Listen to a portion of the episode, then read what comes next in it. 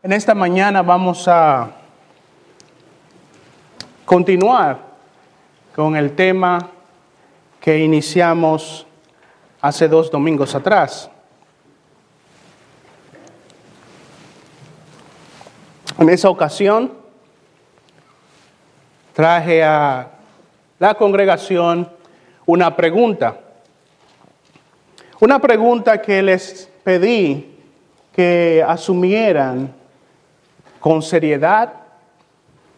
Les pedí que asumieran con urgencia y les pedí que asumieran con honestidad. Y esa pregunta era, ¿tienes miedo de morir? ¿Tienes miedo de morir?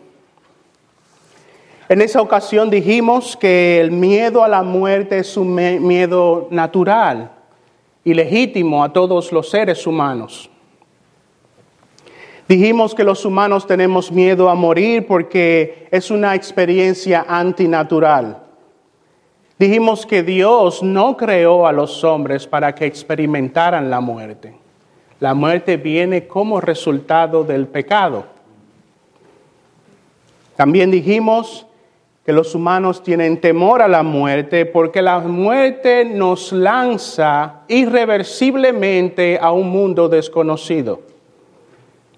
No es parte de la experiencia humana morir y regresar. Y ya luego de haber vivido esa experiencia, no tener miedo a eso. No, cuando una persona muere, es lanzado irreversiblemente a una experiencia que nunca antes ha vivido.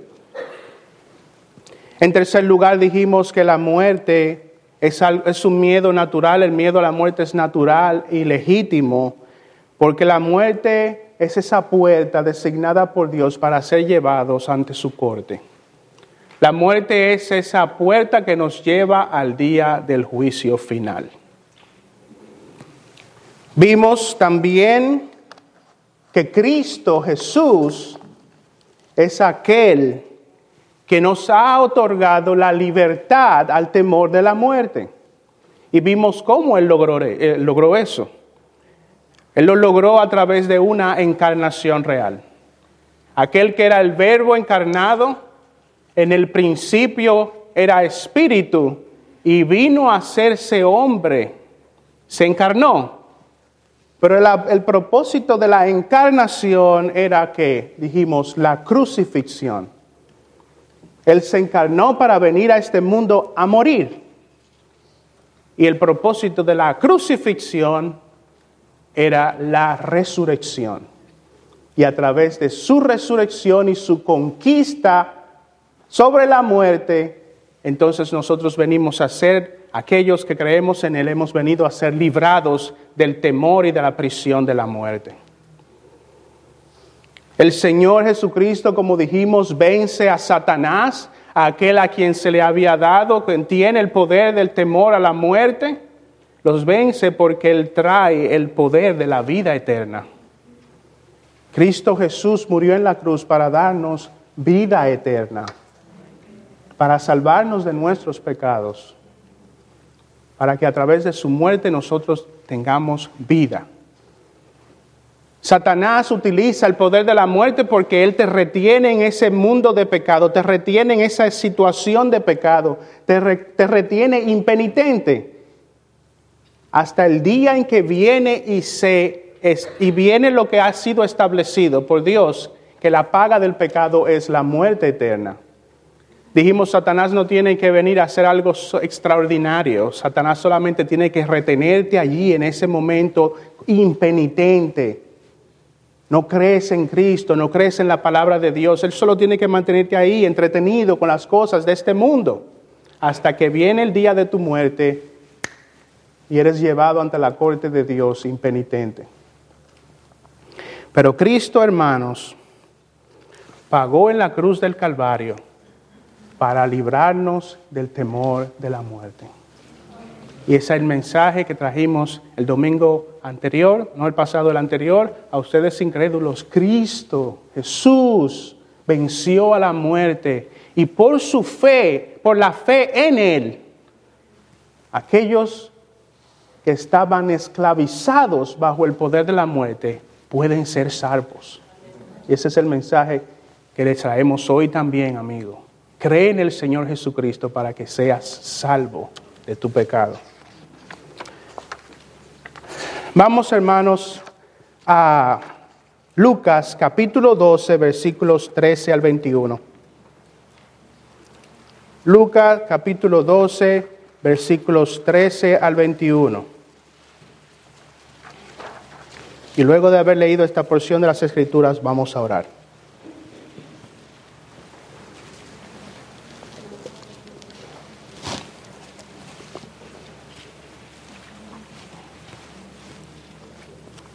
Lucas capítulo 12, versículos 13 al 21 dice así. Uno de la multitud le dijo, Maestro, dile a mi hermano que divida la herencia conmigo. Pero él le dijo, Hombre, ¿quién me ha puesto por juez y árbitro entre vosotros? Y les dijo, Estad atentos y guardaos de toda forma de avaricia porque aun cuando alguien tenga abundancia, su vida no, no consiste en sus bienes. También les refirió una parábola diciendo, la tierra de cierto, la tierra hombre rico había producido mucho y pensaba dentro de sí diciendo, ¿qué haré ya que no tengo dónde almacenar mis cosechas? Entonces dijo, esto haré Derribaré mis graneros y edificaré otros más grandes, y allí almacenaré todo mi grano y mis bienes. Y diré a mi alma, alma, tienes muchos bienes depositados para muchos años. Descansa, come, bebe, diviértete. Versículo 20. Pero Dios le dijo, necio esta misma noche te reclaman el alma y ahora, ¿para quién será lo que has provisto? Así es el que acumula tesoros para sí y no es rico para con Dios. Vamos a orar. Padre Celestial, en esta mañana yo te imploro, Señor, que seas con nosotros. Ayúdanos, Señor, para poder ver tu misericordia, tu bondad en tu palabra, entenderla, explicarla. Y ven, Señor, con tu espíritu aquellos que aún no te conocen en medio de nosotros, para que ellos, poniendo toda su confianza y su fe Señor Jesucristo, vengan a alcanzar, Señor, la paz y la seguridad en medio de la realidad de la muerte. Te pedimos esto, Padre, en el nombre de Cristo Jesús. Amén. Amigos, este pasaje que acabamos de leer tiene como enseñanza principal el materialismo y la codicia. Pero también debemos de ver en este pasaje un tema que está incorporado ahí, y es el tema de la muerte. Y ante este pasaje, hermanos, que vamos a estudiar en esta mañana, yo quiero hacerte otra pregunta. Otra pregunta, y quiero que de igual manera la asumas con seriedad, con urgencia y con honestidad. La pregunta es esta. ¿Estás preparado para morir? La vez pasada preguntaba, ¿estás, tienes miedo a morir? Pero hoy yo quiero preguntarte, ¿estás preparado para morir? Como dije, este pasaje tiene como, como enseñanza principal una advertencia contra el materialismo y la codicia. Eso es lo que vemos en el versículo 15. Dice, estad atentos y guardaos de toda forma de avaricia. Sin embargo, si nos fijamos bien, podremos ver que hay otro principio incorporado en este pasaje y es el, aquel que está relacionado con el tema de la muerte.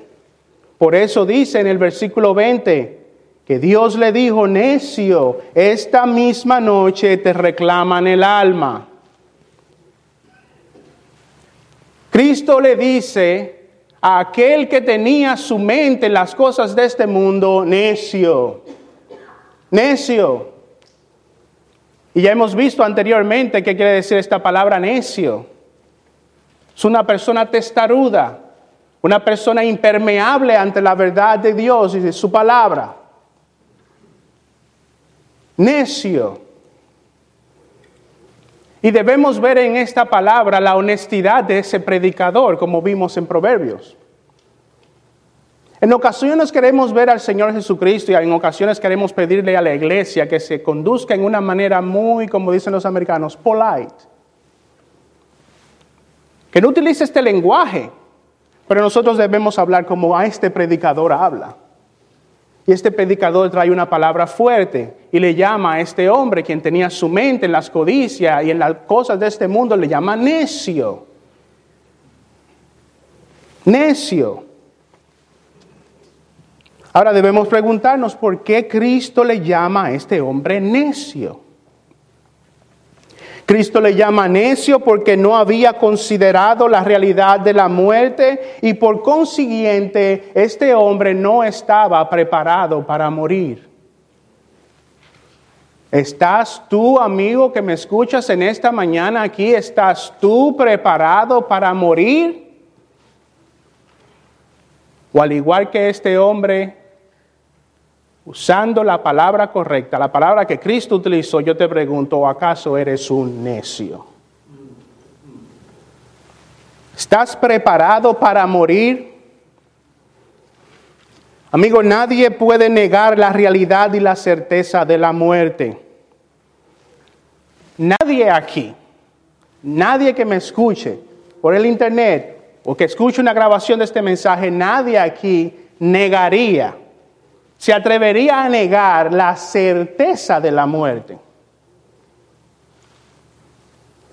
Si tú tienes duda de que la muerte sea algo real, al final del culto te invito a que vayas aquí, a detrás de nuestro terreno.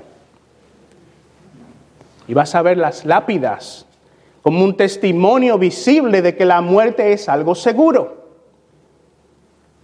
Nadie negaría la certeza de la muerte. La muerte es una condición que abarca a todos los seres humanos. La muerte es el resultado del pecado y eso es lo que enseña la palabra en Romanos capítulo 5 versículo 12. Dice, por, tal, por tanto, tal como el pecado entró en el mundo por un hombre y la muerte por el pecado, así también la muerte se extendió a todos los hombres, porque todos pecaron. La muerte es algo certero e inevitable. Te tengo malas noticias, vas a morir. Vas a morir. No nos vale de nada, no tiene ningún propósito, no es una muestra de amor y de compasión que nosotros no, te digamos la verdad. Que evitemos este tema tan complicado, airoso, un tema que realmente no nos gusta hablar de eso.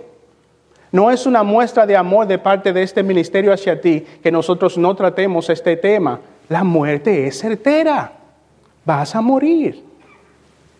Vas a morir. La muerte es inevitable.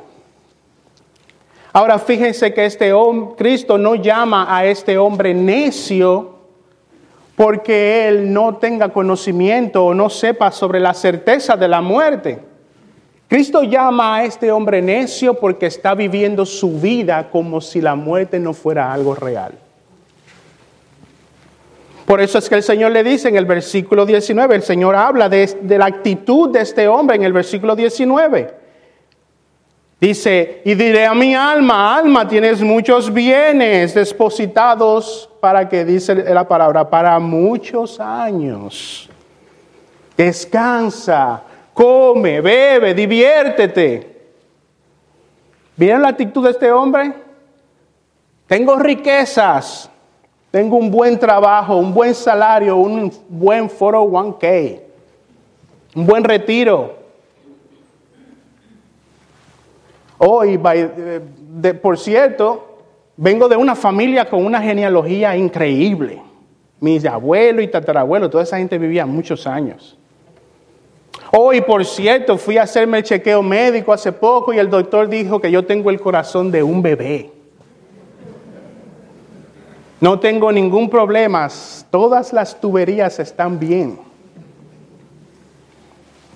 Necio, estás viviendo tu vida como si la certeza de la muerte no fuera algo real. Estás poniendo tu confianza en tu condición médica, en tu, en tu cuenta bancaria. Estás viviendo la vida como si la muerte no viniera a alcanzarte. Este hombre ha decidido vivir una vida como si la muerte no fuera algo certero.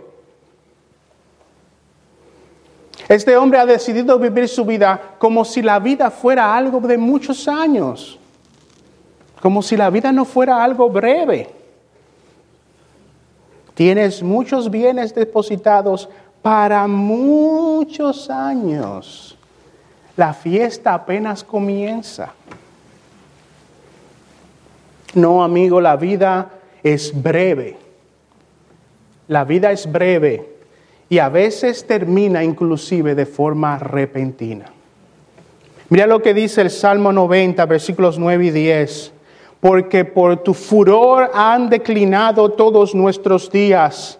Acabamos nuestros años como un suspiro. Los días de nuestra vida llegan a 70 años y en caso de los de mayor vigor a 80 años. Con todo su orgullo es solo trabajo y pesar, porque pronto pasa y volamos, dice la palabra. Amigo, a veces la muerte llega a través de enfermedades graves y prolongadas. A veces hay personas que caen en enfermedades y toman mucho tiempo antes de que llegue ese día de la muerte. Pero esas enfermedades se convierten en esa alarma, en esa alarma que nos deja saber algún día ya viene y se acerca el día de la muerte. Pero hay ocasiones que la muerte llega de manera repentina. Por eso es que la palabra de Dios dice enfáticamente, no te jactes del día de mañana, porque no sabrás qué dará de sí el día. No te jactes, no te la creas, no creas que mañana va a ser un buen día para ti, mañana puede que no llegue. La muerte es inevitable, la muerte es certera, la muerte puede ser repentina. Pero también debemos reconocer que, que los años, que nuestra vida en este mundo es breve, hermanos, breve. Vayan a Génesis capítulo 47, versículos 8 y 9.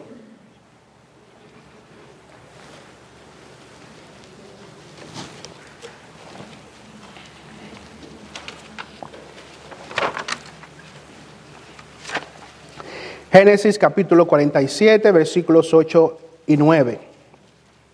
Dice, y Faraón dijo a Jacob, ¿cuántos años tienes? Entonces Jacob respondió a Faraón, los años de mi peregrinación son 130 años, 130 años. Pocos y malos han sido los años de mi vida y no han alcanzado a los años que mis padres vivieron en los días de su peregrinación. Jacob dice que él vivió 130 años, o tenía 130 años en ese momento. Y tú podrás decir, pero 130 años son muchos, son muchos. Pero Jacob dice, mis años han sido pocos. Bueno, eso nos enseña que en realidad lo largo o lo corto de la vida es algo relativo. Siempre estamos comparando con otros sobre lo largo o lo corto de nuestra vida. Es relativo. De hecho, eso es lo que está haciendo Jacob aquí en el versículo 9. Dice, pocos y malos han sido los años de mi vida y no han alcanzado los años que mis padres vivieron. O sea, él está comparándose a sus padres. Y así mismo nosotros hacemos todo el tiempo. Oh, mi abuelo se murió a los 80. Pero no vivió como mi bisabuela que vivió a los ciento y pico. O me detectaron cáncer. Tengo sesenta y tanto. Ay, tan joven. Joven según quién.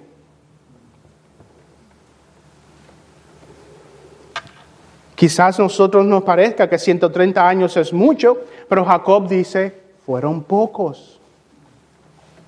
Ahora yo te pregunto, ¿cuántos años tú quieres vivir? ¿Cuántos años quieres vivir?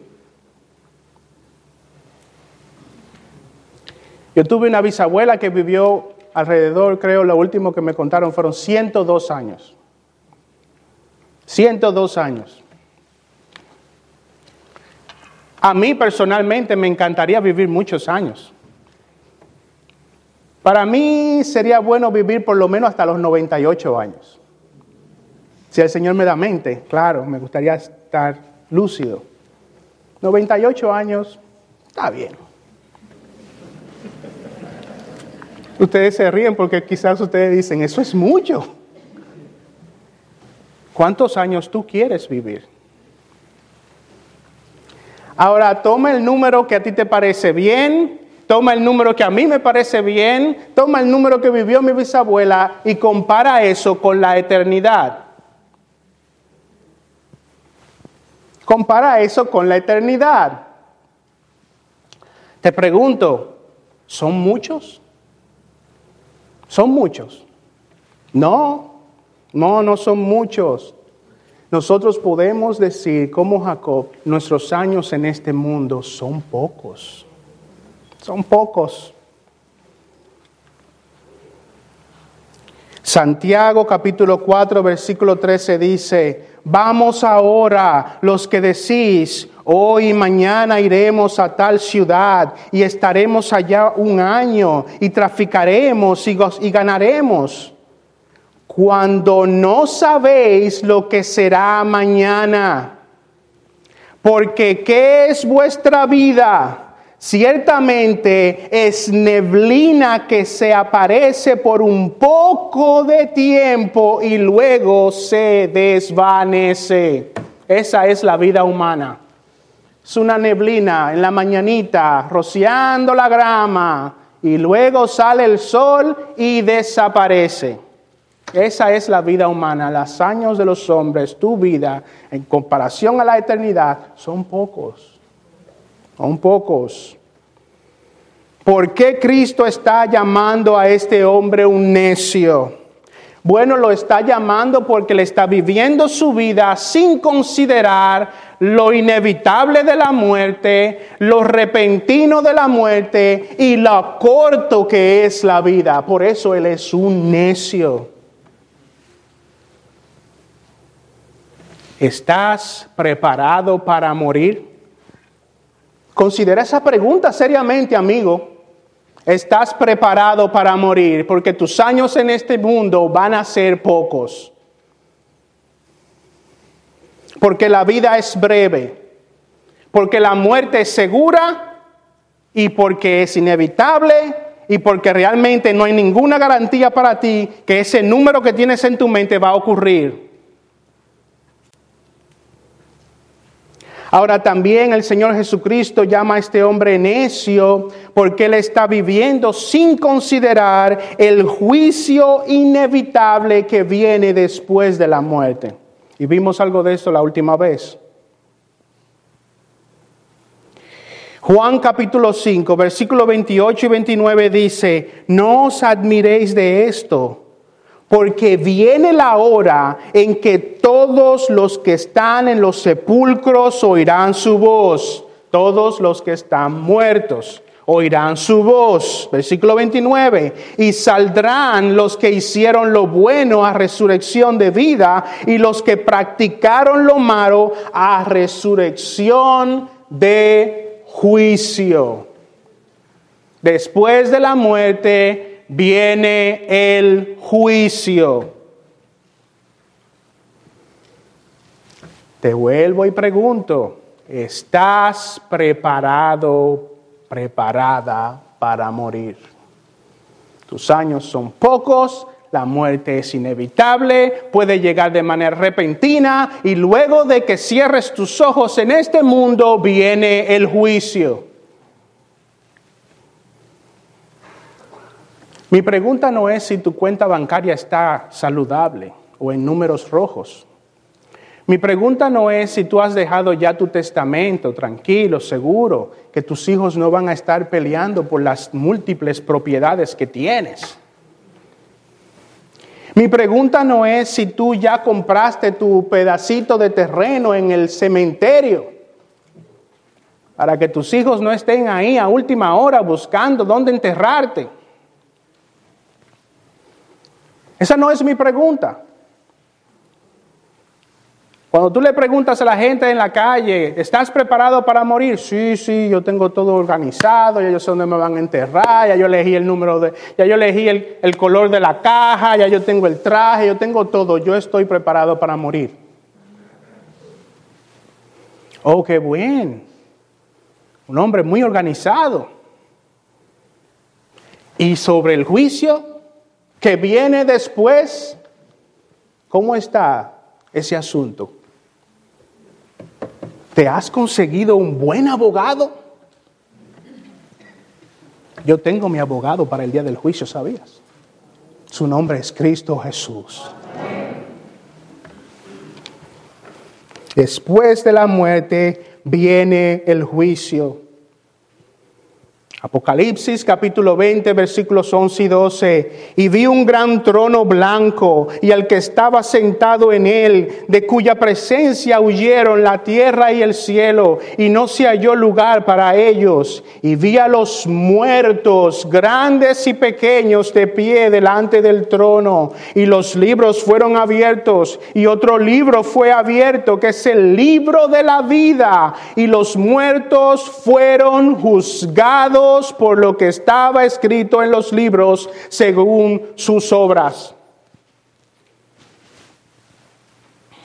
La manera en cómo vives en este mundo, la manera en cómo has estado ignorando la realidad de la muerte, la manera en cómo no estás preparado para la muerte te va a perseguir hasta la eternidad y vas a ser juzgado. ¿Estás preparado para morir?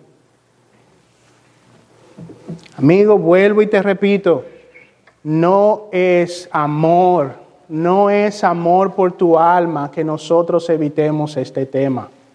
No lo es.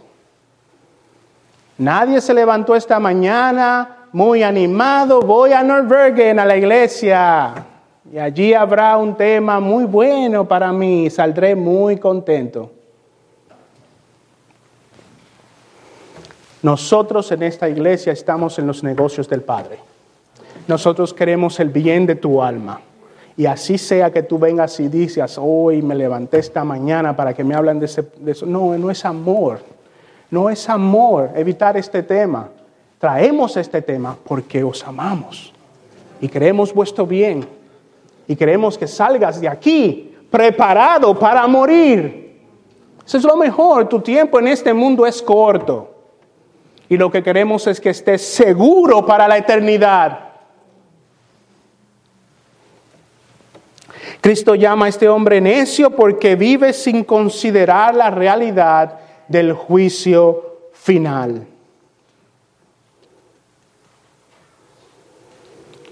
Ahora muchos de ustedes, creo, puede ser, que cuando hice esta pregunta y hago esta pregunta, ¿estás preparado para morir? Puede que diga, sí, yo estoy preparado para morir. Yo lo estoy. Estoy preparado para la muerte. A lo cual yo te pregunto, ¿cuál es tu fundamento para eso? Si tú me preguntas si yo estoy preparado para morir, yo te voy a decir, sí, yo estoy preparado para morir. Ahora yo tengo un fundamento para decir eso. Y al final del mensaje voy a decirte cuál es mi fundamento y cuál es el fundamento de los hijos de Dios en este lugar para poder decir sin equivocación que estamos preparados para morir. Pero tú, que aún no has venido a los pies de Cristo en arrepentimiento y fe, ¿cuál es tu fundamento? ¿En qué estás basado para decir que tú estás preparado para morir? Hay muchos que sienten que están listos para morir, pero esa confianza está basada en un fundamento erróneo. Y quiero traer algunas razones por las cuales las personas se sienten confiadas o creen que están preparadas para morir, pero que no tienen ningún fundamento. Y voy al final a traer cuál es el fundamento correcto para estar preparados para morir. Primero vamos a ver, hermanos, cómo estar preparados erróneamente para morir. Bueno, tú estás erróneamente preparado para morir si tienes un entendimiento no bíblico de la naturaleza del hombre. Si tienes un entendimiento no bíblico, erróneo sobre quiénes son los hombres, tú no estás preparado para morir. Déjame darte un ejemplo. Si tú, por ejemplo, crees en la llamada teoría de la evolución, la evolución es una cosmovisión que, se ha, que ha capturado absolutamente todo el medio científico intelectual y el clima de la enseñanza de nuestro país por más de 100 años. La verdad bíblica de que el hombre se compone de alma y cuerpo se ha ido de la conciencia general de nuestra sociedad. La teoría de la evolución niega esa realidad bíblica. Nosotros somos alma y cuerpo. Y debido a la inserción de esa teoría dañina, satánica, la realidad de que somos alma y cuerpo ha salido de la conciencia de muchos hombres en nuestro país y en el mundo. Sal a la calle, pregúntale a los científicos, a los intelectuales, pregúntale a los niños en la escuela si creen en la teoría de la evolución y te van a decir que sí, es penoso. Ese es un entendimiento antibíblico de la naturaleza del hombre. Miren lo que Cristo dice dentro del contexto de la muerte. Dice en Mateo 10, 28, y no temáis a los que matan el cuerpo, pero no pueden matar el alma. Más bien temed a aquel que puede hacer perecer tanto el alma como el cuerpo en el infierno. Ambas cosas, cuerpo y alma. Él tiene el poder de enviar ambas cosas al infierno. Pero la gente vive con un entendimiento erróneo de la naturaleza de los hombres. Somos animales evolucionados, eso es todo lo que somos, no tenemos alma, no hay una consecuencia eterna de la manera en cómo vivimos y de lo que creemos en este mundo. Vamos a morir. Y así como se entierra un perro y se degrada en la tierra, así mismo va a pasar con nosotros. Eso es lo que creen. Si esa es la forma en como tú piensas, te tengo una muy mala noticia. Primero, estás errado, pero también tú no estás preparado para morir. No estás preparado para morir. Estás erróneamente preparado para morir si tienes un entendimiento no bíblico de la naturaleza del hombre. Pero tampoco estás preparado para morir si tienes un entendimiento no bíblico de la naturaleza de Dios. Tal vez puedas afirmar que tienes un alma inmortal y creas fielmente que el hombre está por encima de los animales. Puede que tú digas, no, hermano Ariel, realmente yo no creo en eso de la teoría de la evolución. Yo sé que nosotros tenemos un alma inmortal. Pero también puede que pienses que dado que eres una criatura de Dios y Dios es amor, entonces Dios no va a enviar a sus criaturas a un fuego eterno. Tú ves, tienes un entendimiento antibíblico de la naturaleza de Dios. Dios es amor. Él no va a mandar a la gente al infierno. El infierno es solo para, tú sabes, el infierno es un lugar especial para los asesinos en serie. El infierno es un lugar para los Hitlers de este mundo.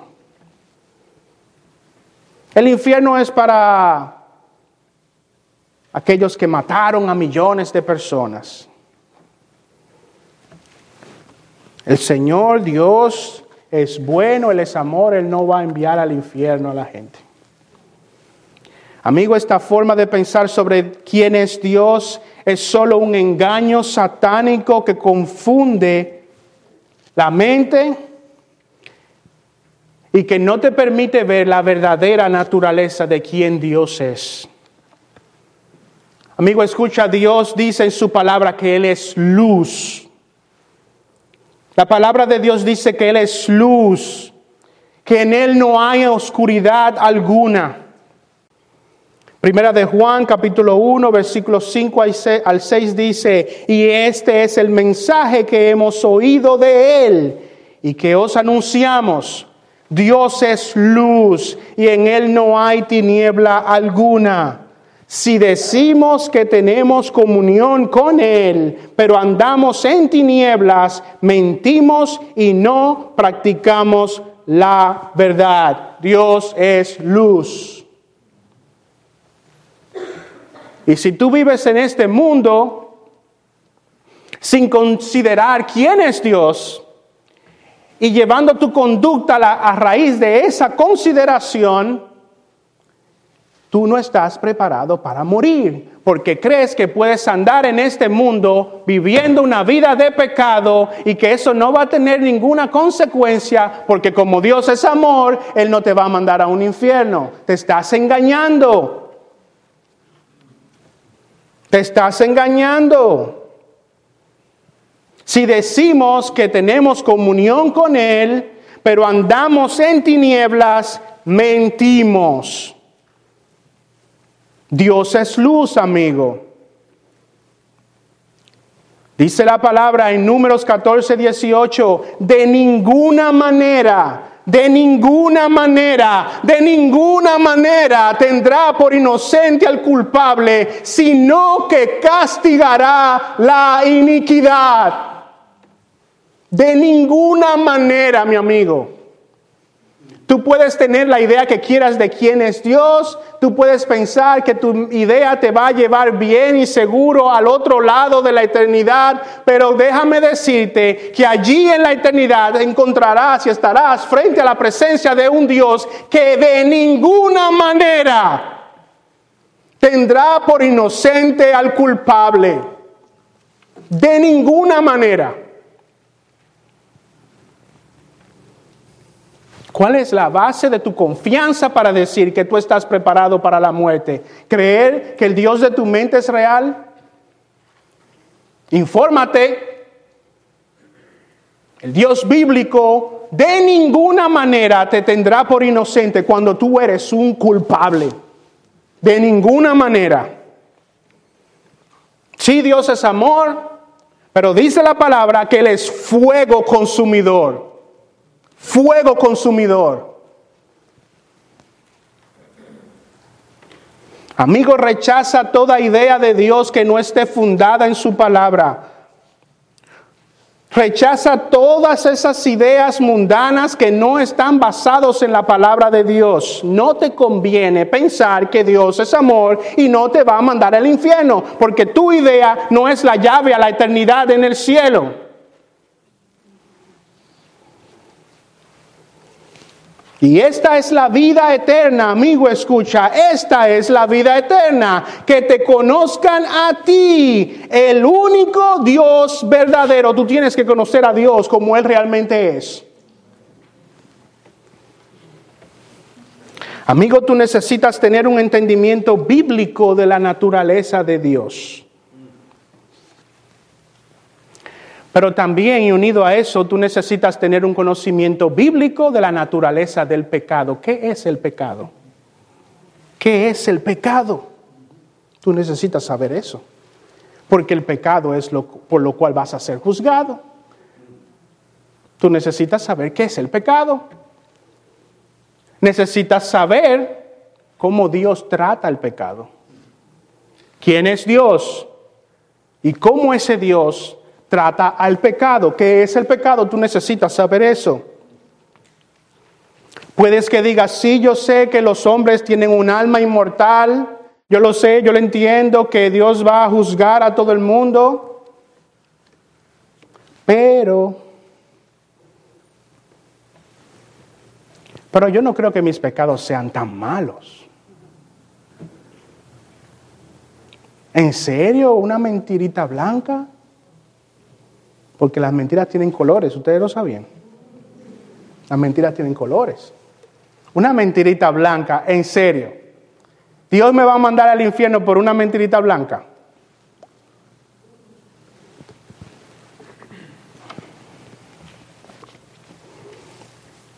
Bueno, yo sé que cuando yo hago mi declaración de impuestos, yo le eh, maquillo el número un poquito. Pero eso no es nada. El gobierno roba un montón de dinero. El gobierno nos cobra taxes y nos abusa con sus impuestos. Déjame maquillar aquí y decir una mentira y robar. En serio, el Señor me va a mandar al infierno por eso. Amigo, tú debes entender que Dios es luz. En Él no hay tinieblas. Y Él juzga a los hombres a la base de eso, de su ley inflexible. Dios no va a cambiar su ley por ti. Dios no va a cambiar de opinión por ti. Dios va a juzgarte sobre la base de su ley inflexible y Él exige obediencia perfecta a su ley. Tremendo problema. Si tu idea de es que tus pecados son tan pequeños e insignificantes que no ameritan que Dios te lleve al infierno por ellos, entonces tienes una visión defectuosa de lo que realmente es el pecado. Puedes que tengas una visión correcta de lo que es la naturaleza del hombre, puedes que tengas una, una noción semi correcta de lo que es Dios, pero tienes una noción muy incorrecta de cómo ese Dios trata con el pecado. Esas cosas están unidas. Si tú crees que Dios trata con el pecado de esa manera, tú no conoces quién es Dios. Tú no conoces quién es Dios. El pecado sea pequeño o grande, no nos separa de ese Dios de luz, ese Dios absolutamente puro. El pecado nos separa. Si tu mentirita blanca te separa de ese Dios de luz. Esa cosita que tú entiendes que no es tan gran cosa, te separa de ese Dios de luz. Dios no tiene relación con el pecado. Dios no juzga el pecado como tú lo juzgas. Dice un comentarista, cada día que no has amado a Dios con todo tu corazón, mente, alma y fuerzas, ha sido culpable de alta traición contra el Dios del cielo y eso es pecado.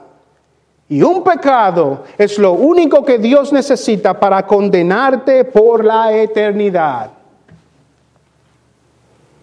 Yo no robo, yo no fumo, yo no bebo, yo no le soy infiel a mi esposa, yo no miro mujeres en la calle, yo pago mis impuestos, yo no me paso de la velocidad en el tráfico, yo amo a mis hijos, yo soy un buen hombre, yo soy una buena mujer, yo trabajo duro, yo soy un hombre tranquilo de mi casa. Amas a Dios con todo tu corazón. Bueno, eres culpable de alta traición contra Dios. Porque tu trabajo, tu vida, tu esposa, todo lo que tú haces en este mundo debe ser para la gloria de Dios. Solamente ese enfoque incorrecto de cómo vives tu vida tan decente, solamente ese enfoque incorrecto es de alta traición contra Dios, porque sea que comamos o bebamos o que hagamos cualquier otra cosa, debemos hacerlo para la gloria de Dios.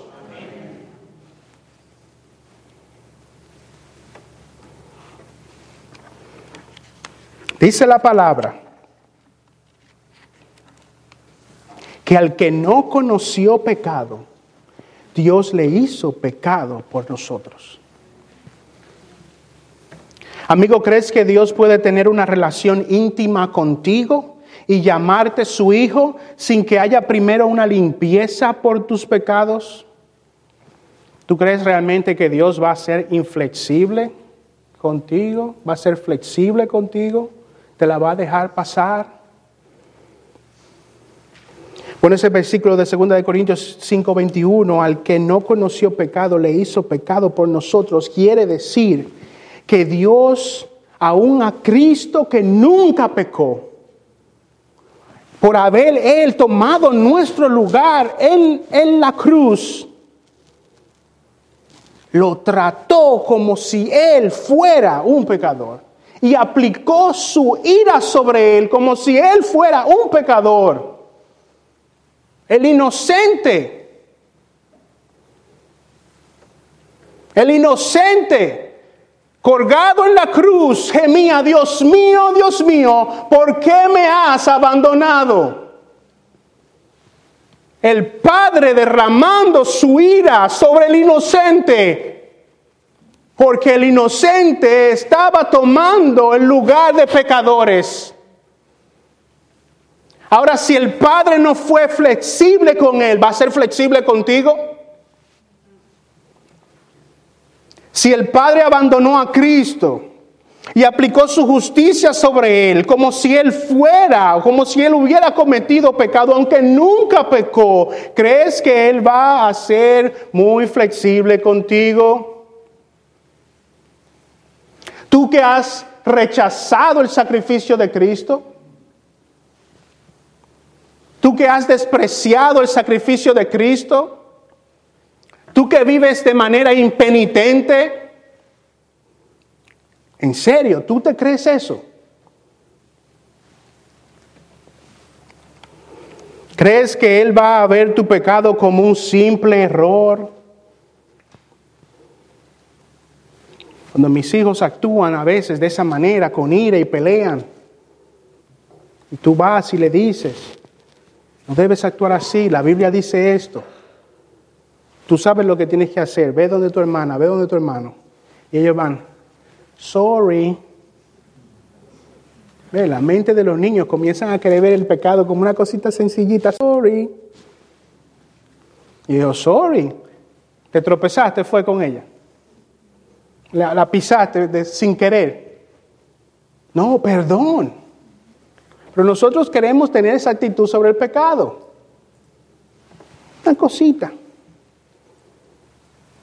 Amigos, si, si el Señor te aceptara en su cielo y viera tu pecado como simple error, eso sería pisotear el sacrificio de Cristo en la cruz. No, amigo, Dios no ve tu pecado como un error. Tu pecado, tu pecado es alta traición contra Dios y tú vas a ser juzgado por tus pecados. Bueno, puede que tengas un entendimiento incorrecto de la naturaleza del hombre, puede que tengas un entendimiento incorrecto sobre la naturaleza de Dios, puede que tengas un entendimiento incorrecto sobre la naturaleza del pecado. Pero también, y unido a todo esto, tienes un entendimiento, puede que tengas un entendimiento incorrecto sobre la naturaleza de la salvación. ¿Estás preparado para morir?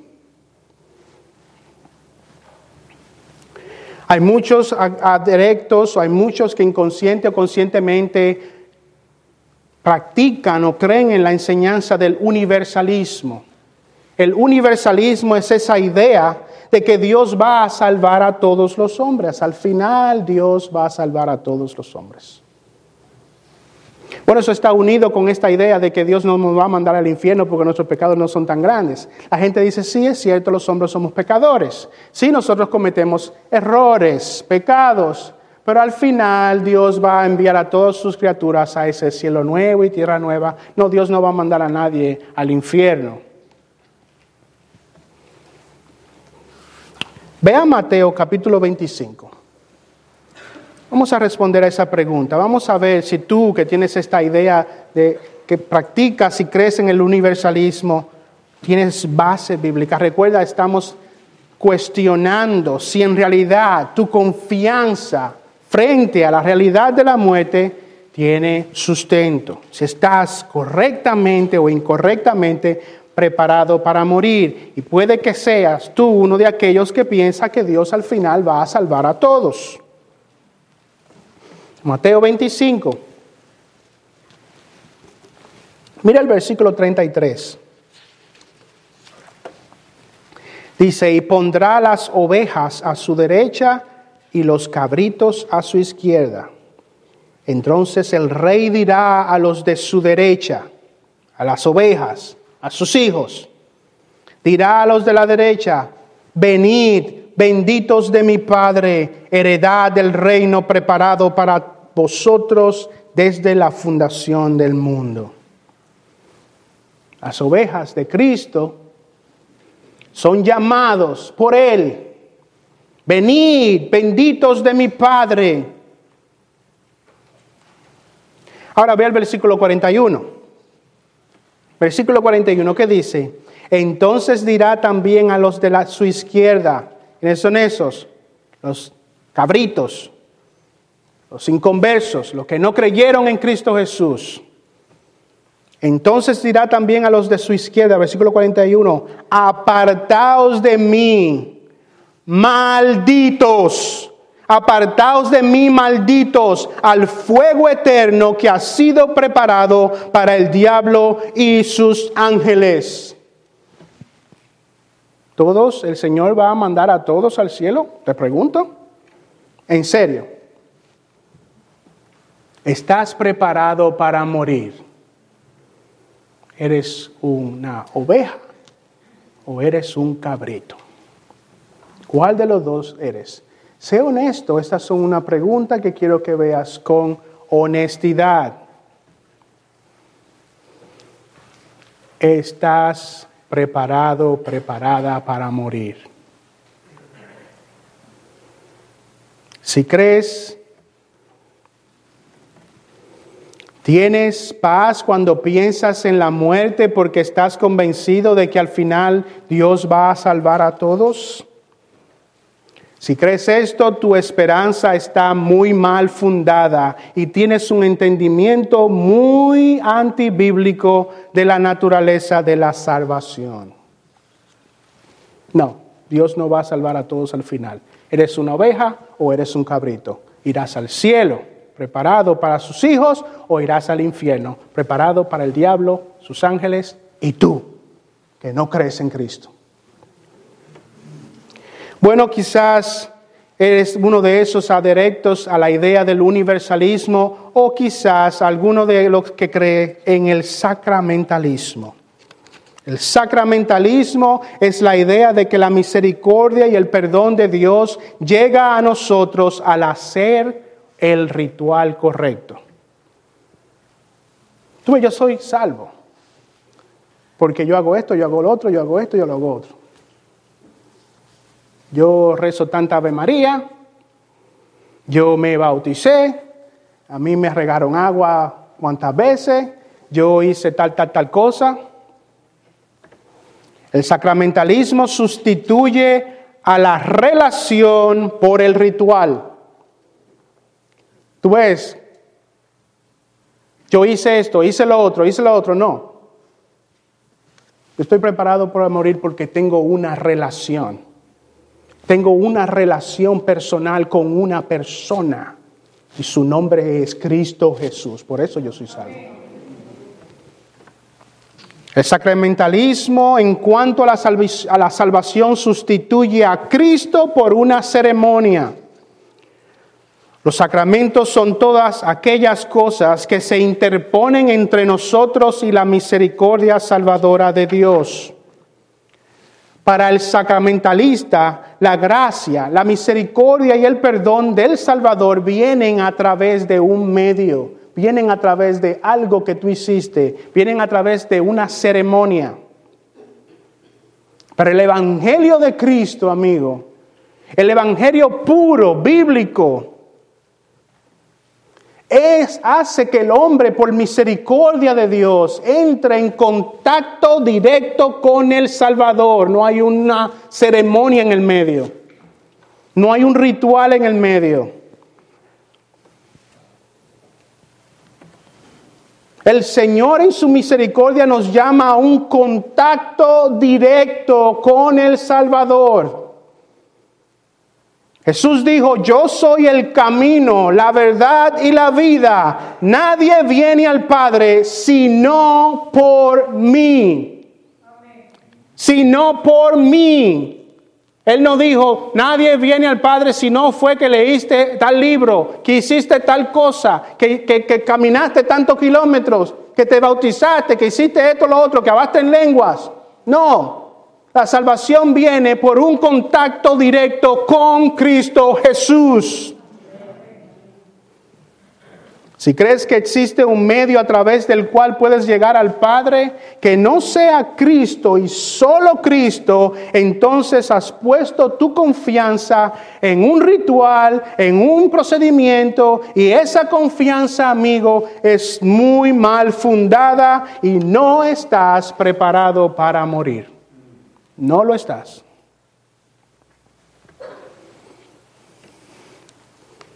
Ahora, y estamos terminando.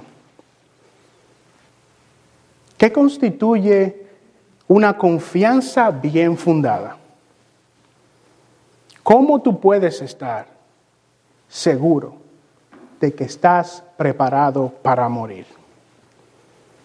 Bueno, la respuesta se encuentra, amigo, como dijimos, no en un ritual, no en un sacramento, no en una idea.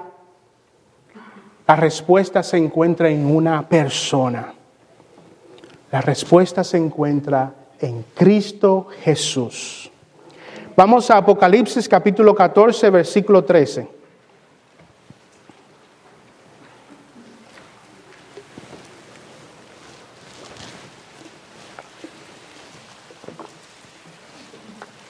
Estamos terminando. Apocalipsis capítulo 14, versículo 13 dice, y oí una voz del cielo que decía, escribe, escribe, bienaventurados los muertos que de aquí en adelante mueren en el Señor. Bienaventurados los muertos que de aquí en adelante mueren en el Señor. Sí, dice el Espíritu, para que descansen de sus trabajos, porque sus obras van con ellos. Cuando este pasaje dice los que mueren en el Señor, se refiere a las personas que gozan de una unión vital con Cristo Jesús. Cuando los cristianos entran por la puerta de la muerte, amigo, escucha cuando los cristianos, tú cristiano, cuando entras por la puerta de la muerte, tú no entras solo. No entras solo. Hay una unión salvífica con esa persona. Bienaventurados los que mueren en el Señor. Una unión vital salvífica con Cristo Jesús, sin pared en el medio, sin rituales en el medio, salvos por la fe en Cristo Jesús. Puede que te preguntes, ¿cómo puedo estar allí? ¿Cómo puedo llegar allí? ¿Cómo puedo estar en el Señor? Bueno, si tú quieres estar en el Señor, debe ser llevado allí a través de la obra del Espíritu Santo. ¿Cómo el Espíritu Santo nos lleva a tener esa unión con Cristo? ¿Cómo nosotros podemos estar en el Señor? Bueno, el Señor, el Espíritu Santo lo hace a través de su palabra, porque la fe viene por el oír y el oír por la palabra de Cristo. Amigo, te pregunto, ¿estás en el Señor? ¿Estás en el Señor? O dicho de otra manera, ¿estás preparado para morir? ¿Tienes una unión con Cristo Jesús? Has venido a ser llevado por el Espíritu al convencimiento de que eres un pecador, de que tienes un alma eterna, que serás enfrentado con un Dios justo, que después de la muerte, que es certera, vendrás al día del juicio y que serás juzgado por tus pecados, sean grandes o pequeños, has sido convencido de esto. Has sido convencido de que en realidad no tienes ninguna otra esperanza que tener una, una relación con Cristo Jesús creer en Cristo Jesús, amar con todo tu corazón a Cristo Jesús, vivir tu vida por Cristo Jesús. Confiar solo en la obra de Cristo Jesús. Caminar en este mundo poniendo solo tu fe en Cristo Jesús. Donde todo lo que haces lo haces porque amas a Cristo Jesús. Si me amáis, obedecéis mis mandamientos. Y cuando reconoces que en tu vida no has vivido con todo tu corazón en obediencia a Cristo Jesús, por el Espíritu eres llevado a ese convencimiento de que debes pedir perdón por tus pecados. Una vez más, al altar, en ruego y en súplica, porque necesitas que no haya nada que se interponga entre tu relación y Cristo Jesús. Vives así. Donde la palabra de Dios te controla ¿Cómo he de vivir en esto? ¿Cómo he de vivir en lo otro? ¿Cómo he de conducirme? Eh, ¿Cómo he de tomar esa decisión difícil en mi vida? ¿Qué dice Cristo Jesús? ¿Qué dice mi Señor? Amigos, solamente así estarás preparado para morir. Porque estarás en el Señor. Bueno, tú hijo de Dios, que has oído este mensaje, tú que estás en el Señor.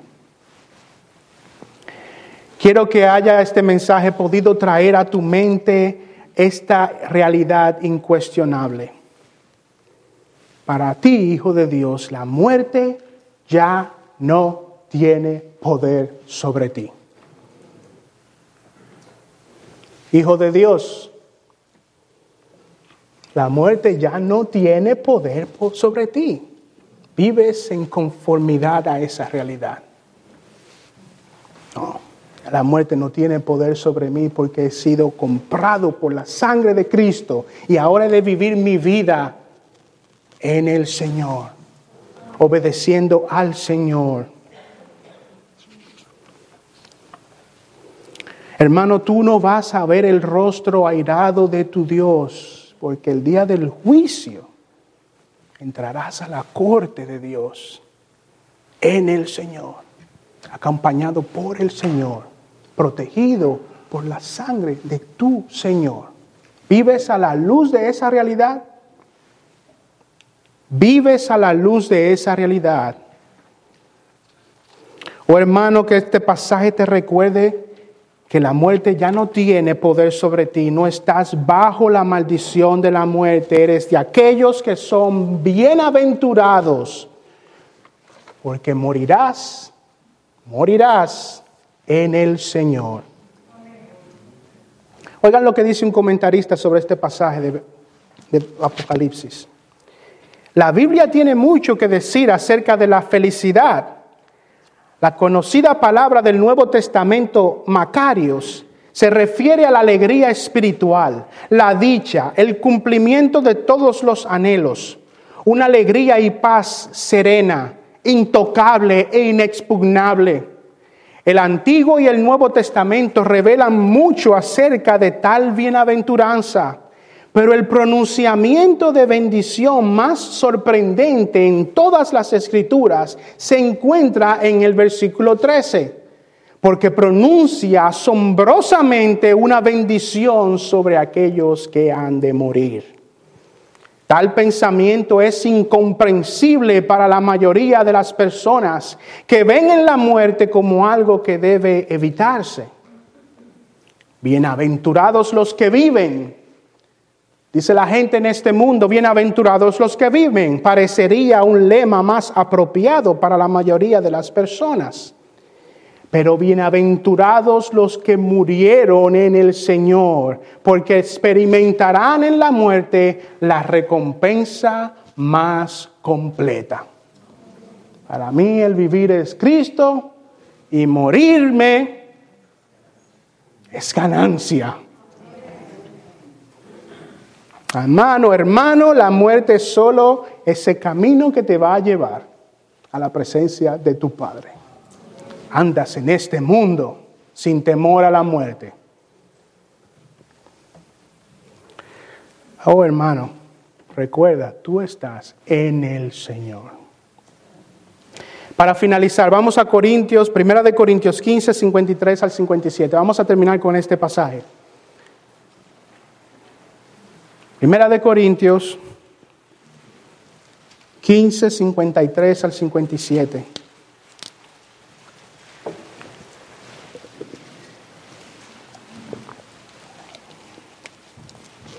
La gente en este mundo dice, bienaventurados los que viven. Yo no tengo miedo a la muerte. Pero es aquí como dicen los hijos de Dios. Primera de Corintios 15, 53 al 57, porque es necesario que esto corruptible se vista de incorrupción y esto mortal se vista de inmortalidad. Pero cuando esto corruptible se haya vestido de incorrupción y esto mortal se haya vestido de inmortalidad, entonces se cumplirá la palabra que está escrita. Cuando mueras y estés allí vestido de inmortalidad, se cumplirá la palabra que está escrita. Devorada ha sido la muerte en victoria. Devorada ha sido la muerte en victoria. ¿Dónde está, oh muerte, tu victoria? ¿Dónde? ¿Dónde está, oh muerte, tu victoria? ¿Dónde, oh sepulcro, tu aguijón? El aguijón de la muerte es el pecado y el poder del pecado es la ley. Pero a Dios gracias que nos da la victoria por medio de nuestro Señor Jesucristo. No tiene aguijón la muerte. No tiene aguijón no tiene victoria, porque nosotros los hijos de Dios somos los que estamos en el Señor. Vive de esa manera, cristiano. Vamos a orar. Padre Celestial, te pedimos, Señor, en esta mañana que tengas de nosotros misericordia. Mira, oh Dios, aquellos que están en medio de nosotros que aún no han venido a tus pies en arrepentimiento y fe que tienen su confianza en ideas incorrectas, que tienen su confianza en un Dios que no es según el Dios de la Biblia, que tienen su confianza, oh Dios, en sus obras, porque creen que son muy buenos. Oh Padre, permítelos por el Espíritu que vengan a ver su inmundicia, su necesidad de ti para que ellos, Padre, puedan, al igual que tus hijos, caminar en este mundo sin temor a la muerte, para que ellos puedan estar, Señor, preparados para morir. Ayúdanos, Señor, a nosotros, tus hijos, a que vivamos en conformidad a este principio bíblico, sin temor a la muerte. Que te honremos, que te amemos, que te glorifiquemos, que demos todo por tu gloria, Señor. Porque tú eres aquel, Señor, que por la obra salvadora de tus hijos, nos ha librado, Señor, del temor a la muerte. Gracias, Padre, por la obra de Cristo en Jesús. Te lo rogamos en su nombre. Amén.